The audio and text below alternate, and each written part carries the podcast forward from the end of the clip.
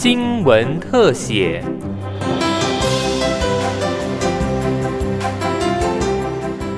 欢迎收听今天的新闻特写，我是游游泉。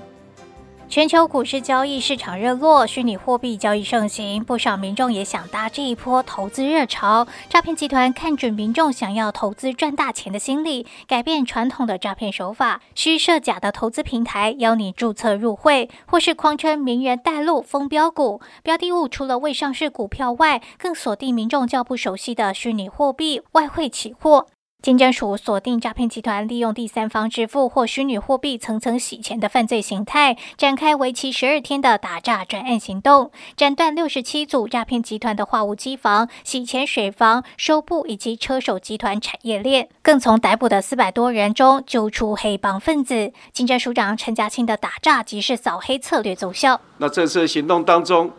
共查获六十七个诈骗集团。逮捕四百八十一名嫌犯，这其中有二十一个是帮派的重要核心干部，其余的嫌犯也是外围的分子。那帮派组织组成诈骗集团来谋取不法利益，这个是很明显的。所以本署所测定的打诈就是扫黑断金流这个策略也是正确的。过往诈骗不法款项多半是从人头账户中层层转汇，再由车手集团到 ATM 取款。不过近来诈骗集团为制造金流断点，开始把钱藏到虚拟账户。从去年就有发现，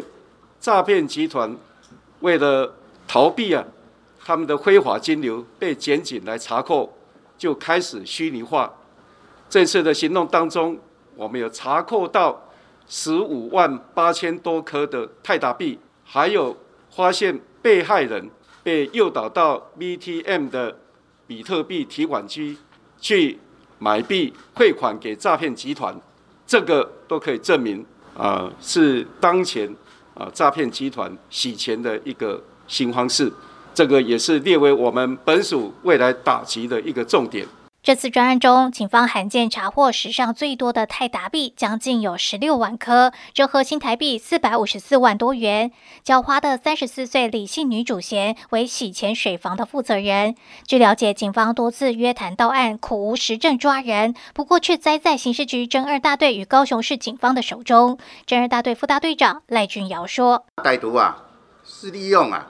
山寨版的虚拟货币交易平台啊。”伪造假的交易记录，哈，来掩饰他们洗钱的一个放行。还有规避行者，水房主李姓主嫌指挥旗下成员将境外诈欺机房的赃款透过网络账户分五次转账，将钱汇入最后一层，也就是车手自己的账户，再由车手到 ATM 提领出来，将钱交给上手后，如果警方找上门询问提领大笔现金的目的，范闲就会拿假的虚拟货币交易平台交易记录的截图给警察看，声称钱是拿去买虚拟货币。不过专案小组眼尖发现，这个截图上的连接网址比。比正版的多出了一个 N 字，这才揪出洗钱水房的恶行。被逮的十八名犯嫌移送高雄地检署侦办，其中八人羁押禁见。另一起侦七大队溯源追查假交友投资平台，更发现以余姓为首等四十二人的洗钱及收布集团。侦七大队长黄水月说，专案小组发动五破的行动，将涉案人等移送台南地检署侦办。犯罪集团啊，为了隐匿身份、躲避查缉啊，刻意使用我们国内知名的公众人物啊。还有他的图腾来作为对外联络的一个代号，甚至啊，这集团里面啊，还有我们某市的市情大的名义啊，对外来公开收购这个人头账户哦。但这些啊，都遭我们本大队啊一一查缉，来逮捕归案。初步清查，这组诈欺案中至少有六十多人上当，被骗了八千多万元。另一组诈骗集团的现场，则是在台北，扬称投顾公司的诈欺成员当起了华尔街之狼，游说民众一起封标股。针灸大队专案小组掌握市政，见时机成熟，攻坚逮人。